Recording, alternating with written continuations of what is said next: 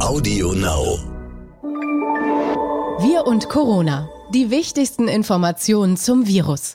Nachrichten, Experten, Leben im Alltag. Hallo und herzlich willkommen zu dem abendlichen Update des Stern.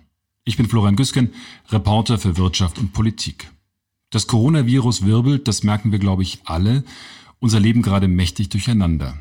Was passiert hier? Was bedeutet das? Was können wir tun? In diesem Podcast wollen wir Ihnen jeden Abend einen Überblick über das Geschehen geben und uns ansehen, was macht das Virus mit uns als Gesellschaft? Vor allem aber, wie halten wir zusammen? Ich spreche deshalb jeden Tag mit einem anderen Kopf aus Deutschland, mit Experten aus Medizin, aus Wirtschaft und Politik. Ich spreche mit Philosophen und Wissenschaftlern. Aber ich möchte auch mit Ihnen zu Hause ins Gespräch kommen. Wie läuft's bei Ihnen? Wie gehen Sie mit der Situation um? Und vor allem auch, welche schönen Momente erleben Sie trotz dieser Krise? Heute habe ich Horst von Butler eingeladen, um mit mir darüber zu sprechen, was Corona mit der Weltwirtschaft, mit der deutschen Industrie und mit unserem Geld macht. Vor dem Gespräch mit ihm gibt es für Sie einen kurzen Blick auf die heutige Nachrichtenlage, zusammengestellt von meiner Kollegin Silvana Katzer. Es ist ernst. Nehmen Sie es auch ernst. Seit der deutschen Einheit, nein, seit dem Zweiten Weltkrieg, gab es keine Herausforderung an unser Land mehr, bei der es so sehr auf unser gemeinsames, solidarisches Handeln ankommt. Wenn wir es nicht schaffen, die Kontakte unter den Menschen wirksam und über einige Wochen nachhaltig zu reduzieren, dann ist es möglich, dass wir in zwei bis drei Monaten bis zu zehn Millionen Infizierte in Deutschland haben. Der Chef des Robert Koch Instituts Lothar Wieler sieht ein exponentielles Wachstum der Infektionen mit dem Coronavirus. Er hat heute bei der Präsentation der neuen Infektionszahlen gleichzeitig die Hoffnungen gedämpft. Der Impfstoff gegen das Coronavirus komme nicht vor dem Frühjahr 2021. Klinische Testphasen könne man nicht verkürzen. Bayern verschiebt den Start der Abiturprüfungen vom 30. April auf den 20. Mai. Laut UNESCO sind weltweit mehr als 50 Prozent aller Schüler zu Hause. Der Eurovision Song Contest ist abgesagt. Das Finale sollte eigentlich am 16. Mai in Rotterdam stattfinden. Dass wir wegen Corona vor einer der größten Wirtschaftskrisen der Nachkriegszeit stehen, zeichnet sich jeden Tag deutlicher ab. Doch was genau bedeutet das für die deutsche Industrie, was bedeutet das für jeden einzelnen Kleinunternehmer, für Friseure, für Handwerker? Was bringen die Hilfspakete der Bundesregierung? Und was sollen Anleger jetzt tun? Darüber spreche ich mit Horst von Butler, Chefredakteur der Kapitalgruppe und frisch gekürter Wirtschaftsjournalist des Jahres. Das Gespräch.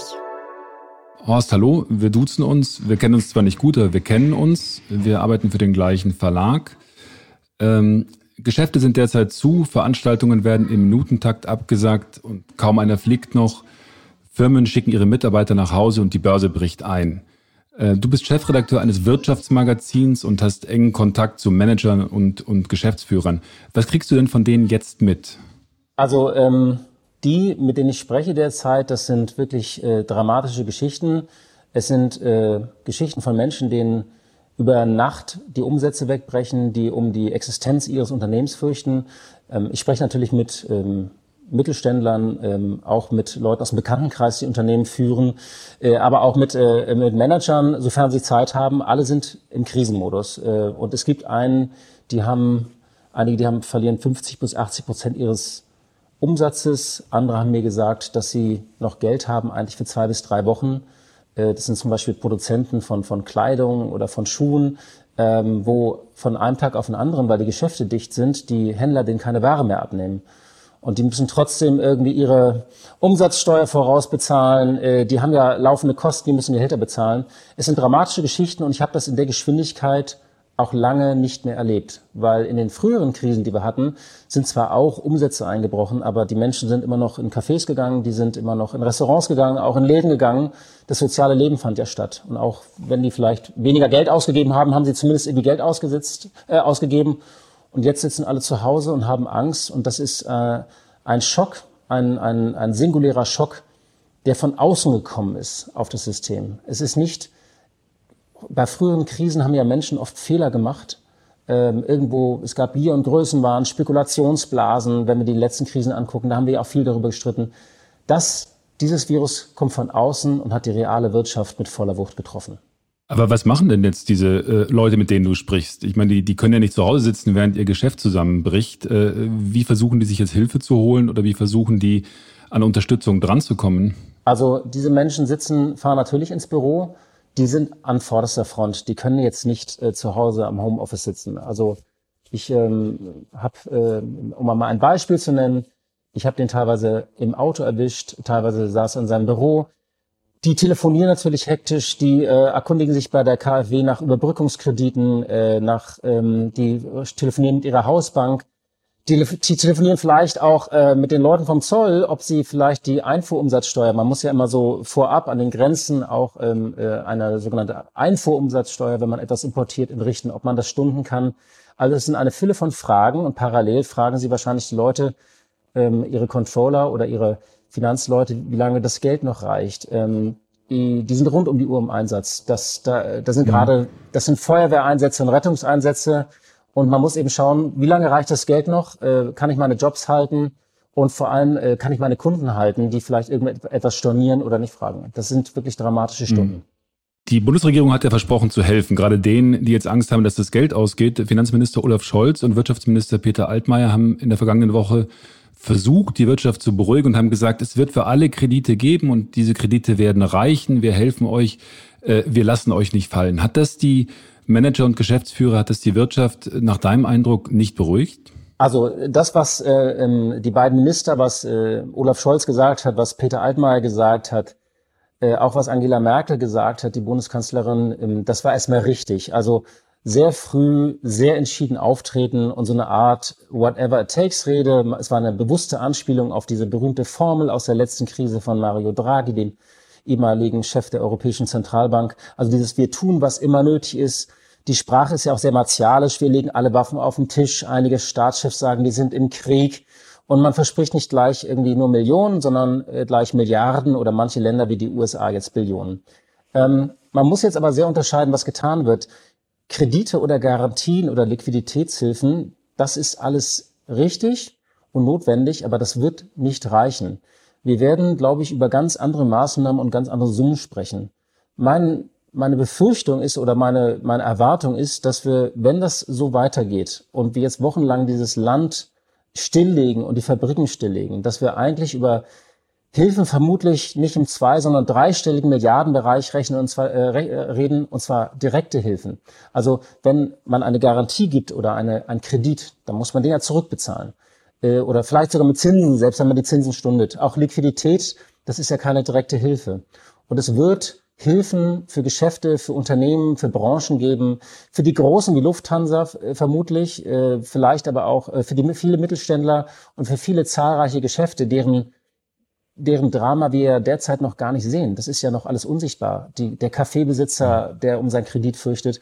Also es wird direkte Hilfen geben und es ist sehr kompliziert, das jetzt alles auf einmal zu machen, weil die Behörden ja auch geschwächt sind. Also in vielen Behörden ja, sitzen ja auch Leute auch krank oder unter Quarantäne oder äh, ähm, ähm, müssen sich um ihre Kinder kümmern. Das sind ja auch ganz normale Menschen wie du und ich. Ja, aber das klingt ja immer so super, wenn alle davon reden, dass es jetzt Kredite gibt und dass es Milliarden gibt und dass äh, der Staat äh, jedem Einzelnen unter den Arm greifen will.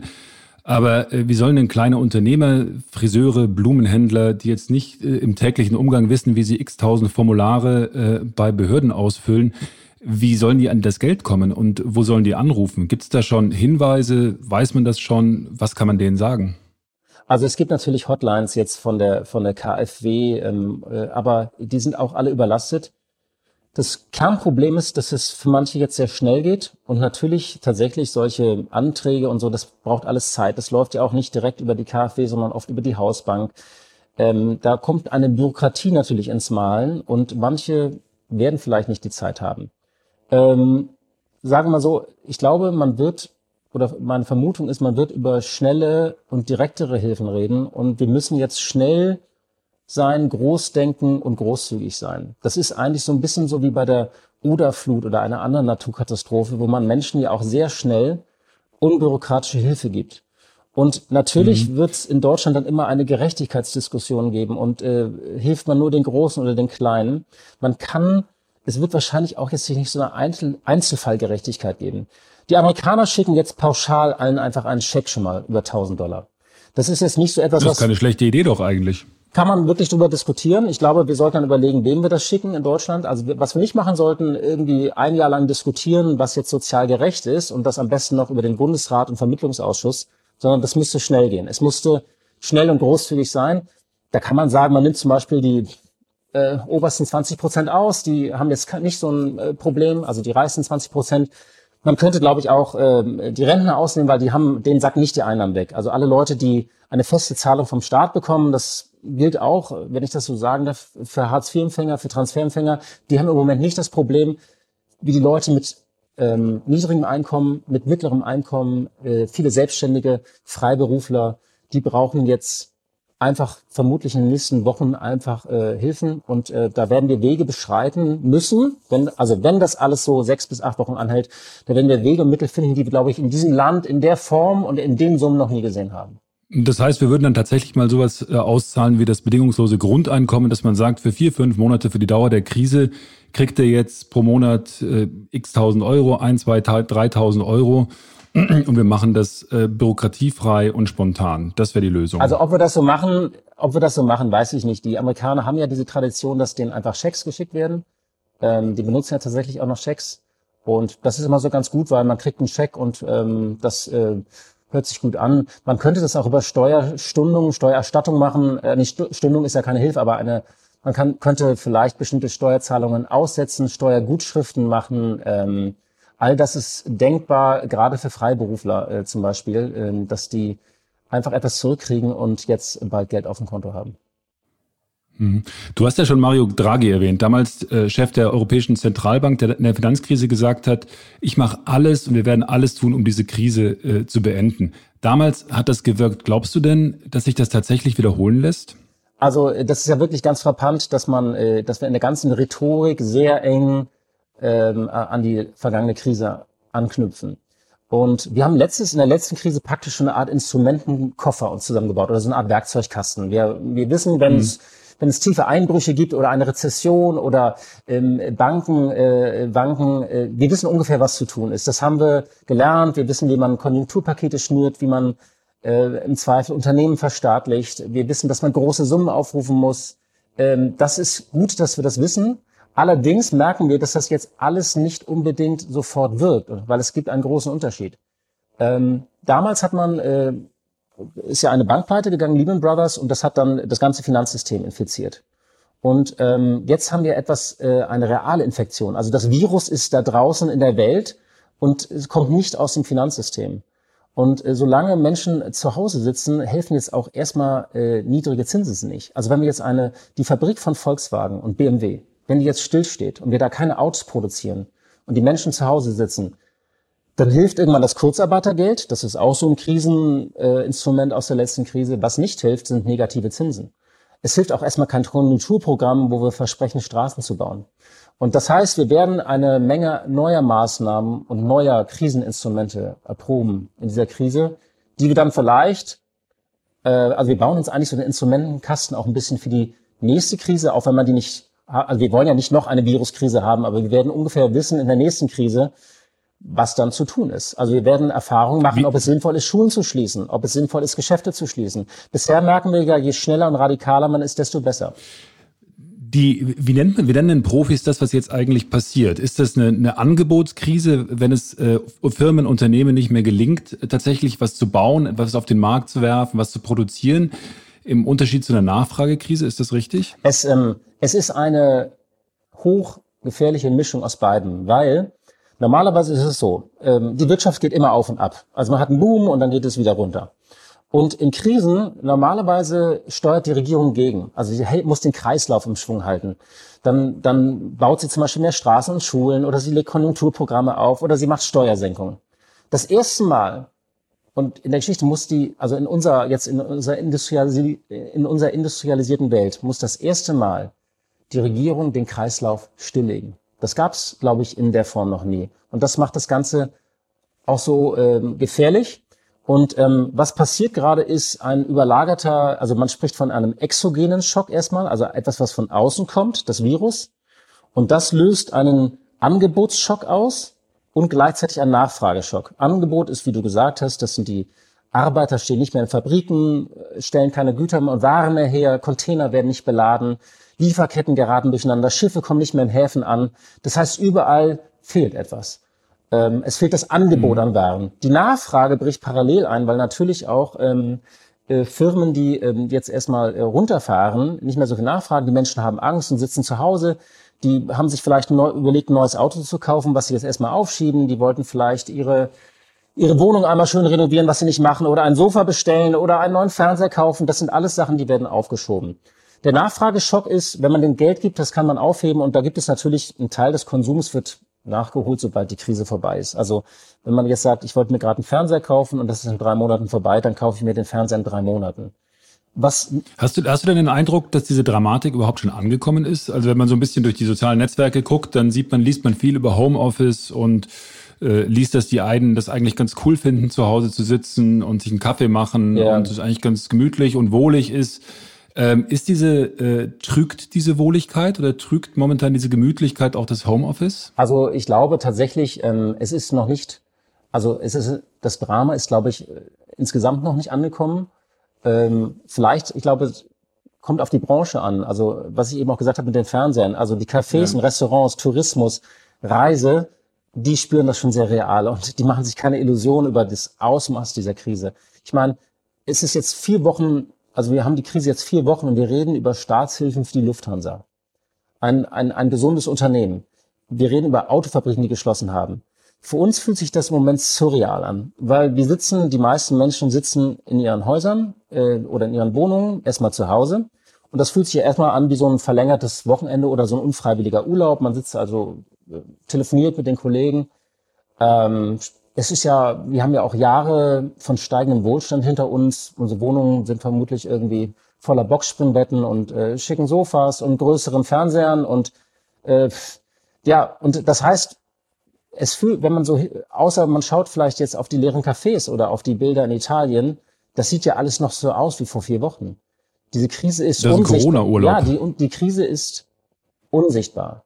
Aber wir sollten sie nicht unterschätzen, weil jetzt hat so eine Kettenreaktion eingesetzt und, äh, äh, und so eine Kettenreaktion im Wirtschaftssystem ist sehr schwer aufzuhalten. Und deswegen, ich glaube, die Politik hat das Ausmaß schon verstanden. Deswegen ist sie, reagiert sie auch so martialisch.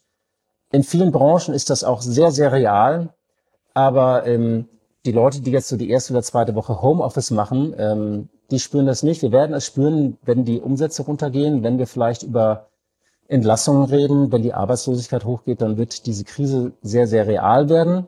Und es hängt eben davon ab, wie lange von den kommenden Wochen kriegen wir jetzt diese Infektion unter Kontrolle.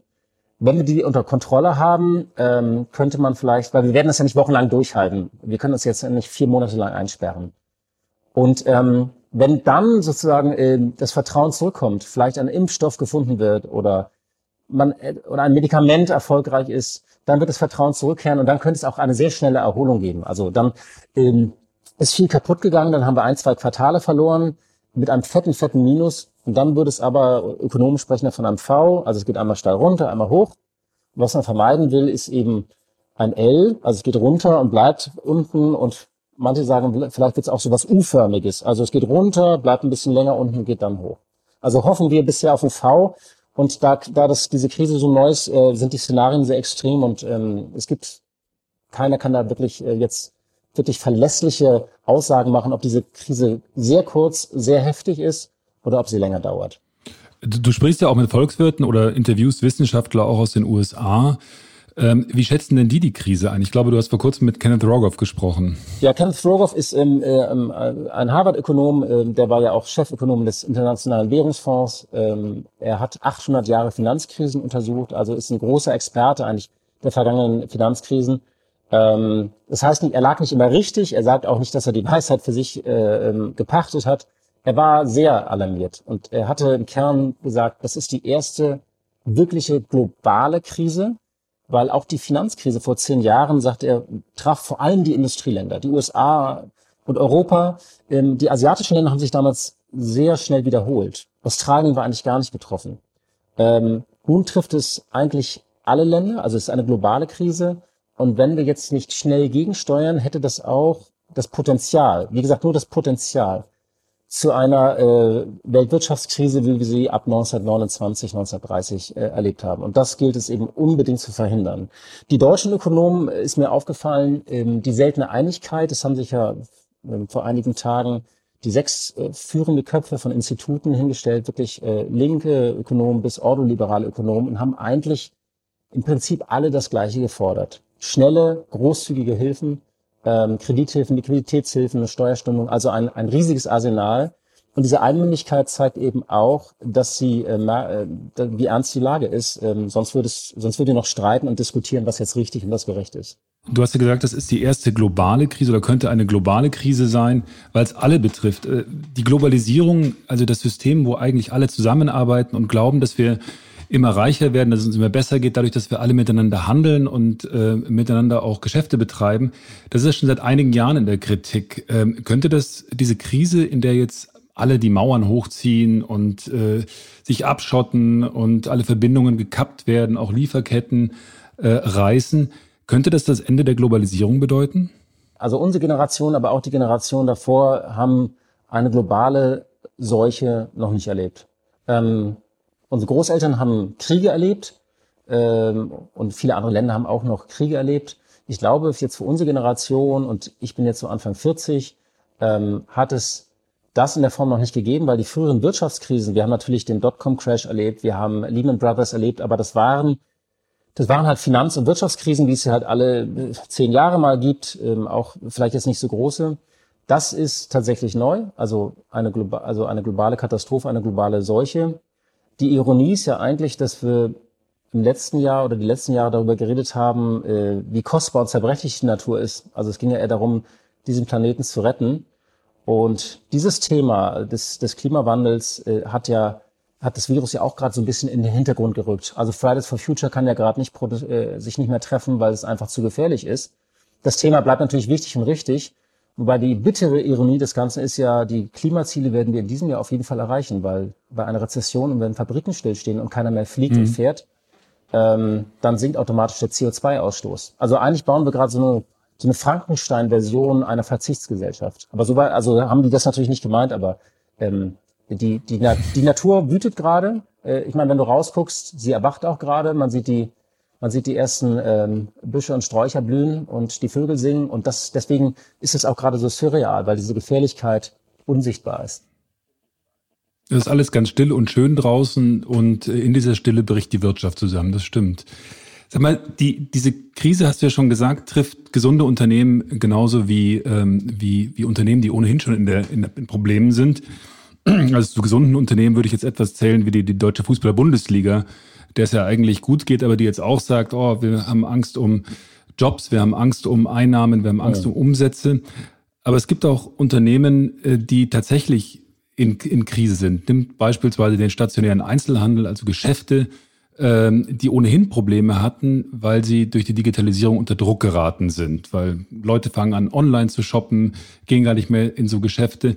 Kann diese Krise jetzt der Katalysator sein, um äh, solche Prozesse, auch äh, Entwicklungen, Transformationen massiv zu beschleunigen? Und welche Branchen trifft das besonders?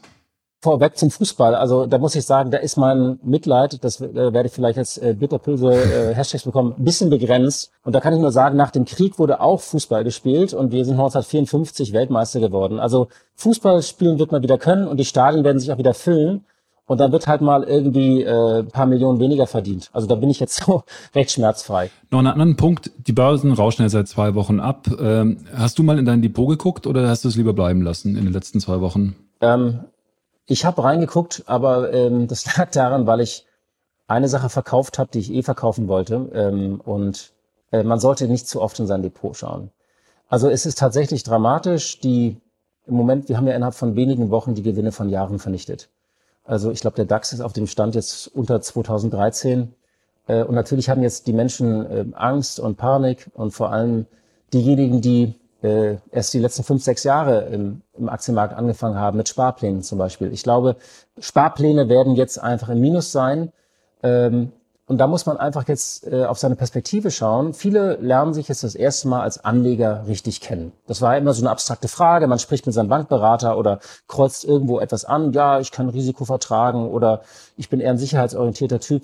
Jetzt lernen wir uns kennen, wie panisch wir wirklich sind. Und wer jetzt Panik hat, merkt, ähm, er sollte vielleicht einfach nicht am Aktienmarkt sein. Ähm, die äh, sicherlich ist das, was wir derzeit erleben, außergewöhnlich, einen so rapiden Verfall mit Schwankungen von bis zu 10, 12 Prozent pro Tag rauf und runter. Das zeigt, dass der Markt überhaupt nicht bepreisen kann, was da passiert. Also, und die Börsen nehmen das auch immer vorweg, sozusagen, diese Krise, dieser Einbruch um 30 bis 40 Prozent.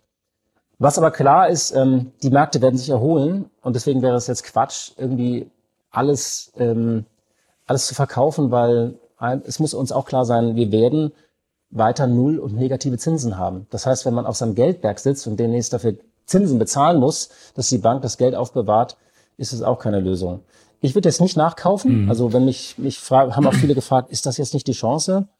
Ähm, sicherlich. Das heißt doch immer, kau, kau, kau, kauf ein, wenn die Kanonen donnern. Kauf ein, wenn die Kanonen donnern. Äh, ja, kauf ein, wenn die Kanonen donnern. Kauf, äh, investiere, wenn das Blut auf der Straße fliegt. Diese ganzen berühmten Börsenweisheiten. Ähm, aber es gibt auch das berühmte fallende Messer, das man nicht greifen soll. Ich glaube, die Lage, also das ist meine persönliche Meinung und ich bin kein Börsenguru oder so.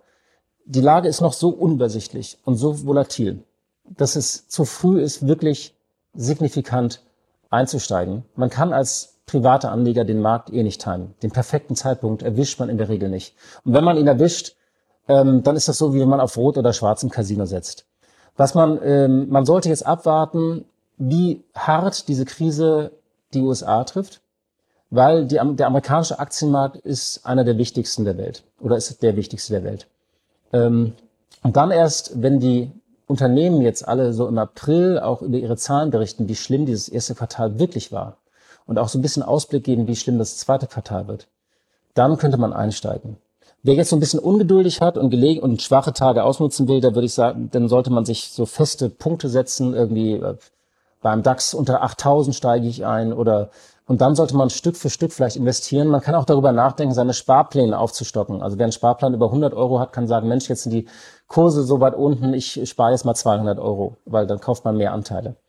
Es ist aber jetzt, ähm, ich glaube, im Moment geht es auch nicht darum, ob man jetzt, also die Depots sind eh ausgebombt, mein Depot ist auch ausgebombt, ähm, da, aber es geht im Moment mir gar nicht um die Rendite oder so, sondern ich habe das Gefühl, dass da, dass das wirklich das Potenzial zu einer großen, tiefen Krise hat und ähm, ich hoffe einfach, dass äh, unsere Wirtschaft keinen zu großen Schaden nimmt, weil wir haben zehn Jahre wachsenden Wohlstand hinter uns, dieses berühmte goldene Jahrzehnt. Und wenn wir ehrlich sind, geht das jetzt innerhalb von wenigen Monaten alles kaputt. Wir werden uns verschulden, die Steuern werden einbrechen und wahrscheinlich ähm, alles, äh, die ganzen, die ganze schwarzen Null, egal wie man dazu stand, wir haben ja wirklich einen Wohlstand aufgebaut, wir haben unseren Haushalt in Ordnung gebracht. Und das ist alles Makulatur. Das kann man jetzt nicht ändern. Ähm, und das ist auch richtig, jetzt massiv sich zu verschulden, um gegen diese Krise zu steuern. Aber natürlich ist das bitter, was jetzt innerhalb von wenigen Wochen kaputt gemacht wird. Hm.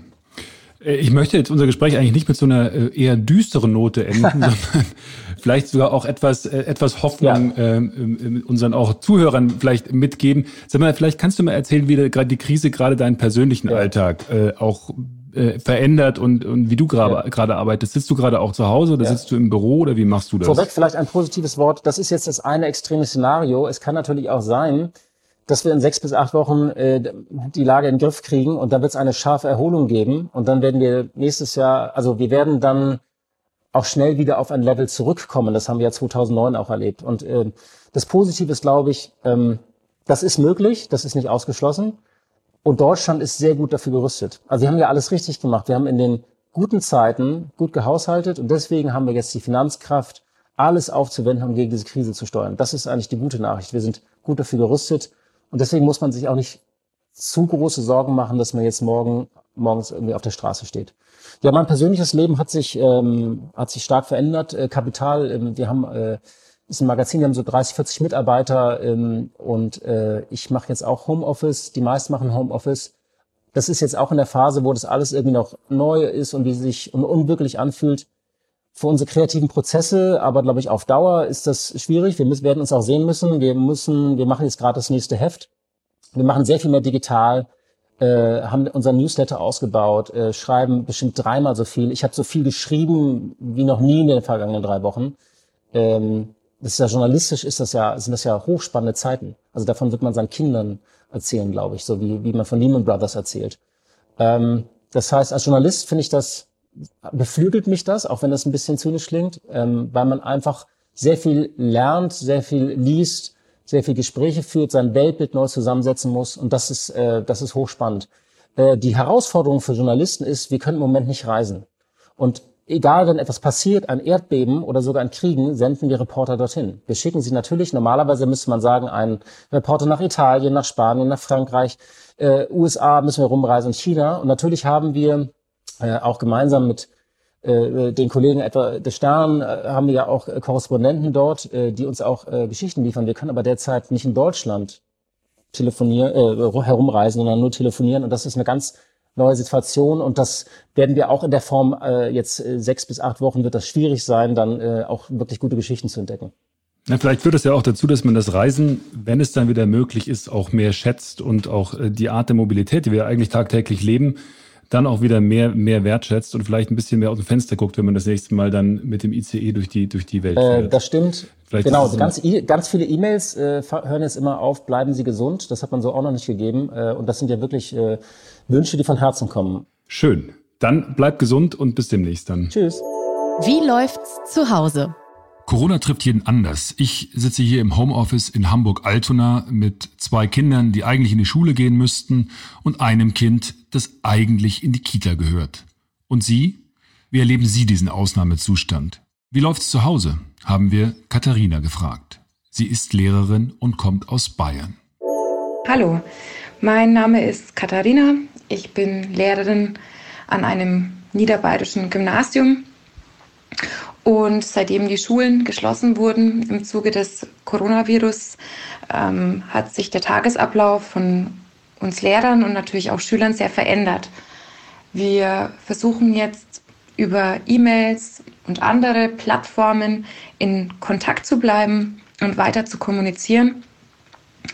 Sieht jetzt folgendermaßen aus. Also wir stellen unseren Schülern Arbeitsmaterialien, Wochenpläne, Lösungen zur Verfügung und ähm, die Schüler müssen diese Materialien dann zu Hause selbstständig ähm, ja, bearbeiten. Darin liegt vielleicht auch schon ein, ein Vorteil dieser Situation, denn die Schüler sind jetzt vor allem zu sehr selbstständigen Arbeiten angeleitet und wir Lehrer müssen uns auch an neue Formen des Arbeitens gewöhnen, genauso wie die Schüler. Also zum Beispiel heißt es, dass wir das digitale Zeitalter jetzt auch voll zu spüren bekommen und ähm, diese Formen des Arbeitens nun selbst ausprobieren müssen.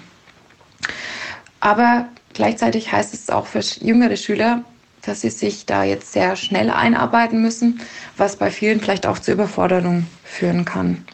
Ja, was bedeutet Corona für mich? Also es war eine sehr überraschende Wende und hat sich sehr schnell eingestellt. Also ähm, wir waren alle sehr überrascht von dieser Entscheidung und ähm, bei vielen Kollegen war auch eine große Unsicherheit zu spüren. Wir hoffen natürlich, dass sich die Situation schnell beruhigt und dass wir wieder in den gewohnten Alltag übergehen können. Sie können mir auch erzählen, wie es bei Ihnen läuft, zu Hause. Schicken Sie eine Sprachnachricht an die 0170 189 3847. Wir freuen uns. Bei allen Hiobsbotschaften und bei allem, was noch auf uns zukommen mag, es gibt auch schöne und bewegende Momente, die gerade passieren. Mein persönliches Highlight kommt heute aus Heinsberg, aus dem Ort, der als Corona-Hochburg gilt. Einige Bürger haben sich da zusammengetan, um denen zu helfen, die es am meisten brauchen. Mike Bassauer zum Beispiel hat zwei Kinder und betreut die Kinder einiger Nachbarn mit – die dringend und unbedingt zur Arbeit gehen müssen. Meine Eltern haben immer gesagt, man gibt und nimmt nicht. Und äh, das führen wir in unserer Familie weiter. Und dann ist so eine Aktion hier von wirklich Bürger helfen anderen, äh, da, da kriege ich Gänsehaut, weil es einfach so toll ist. Jeder hilft anders und jeder hilft mit dem, was er hat und kann. Taifun Tennik ist Gebäudereiniger. Sein Angebot an die Heinsberger, die in Quarantäne sein müssen, er putzt kostenlos ihre Fenster damit sie die Sonne genießen können. Es gibt auch Leute, die nicht rausgehen können. Da habe ich mir gedacht, ja, hilfst du mal einfach mit. Die Lage ist nicht die leichteste. Wir müssen einfach da durch. Wir müssen Sensibilität zeigen, Menschlichkeit zeigen und uns gegenseitig helfen. Gemeinsam gegen Corona. Das funktioniert also. Danke fürs Zuhören. Morgen Abend hören wir uns wieder, wenn Sie mögen. Dieser Podcast ist Teil der Aktion Gemeinsam gegen Corona. Jeden Abend neu, Montag bis Freitag, auf Audio Now und überall, wo es Podcasts gibt. Wir und Corona. Die wichtigsten Informationen zum Virus. Nachrichten, Experten, Leben im Alltag. Audio Now.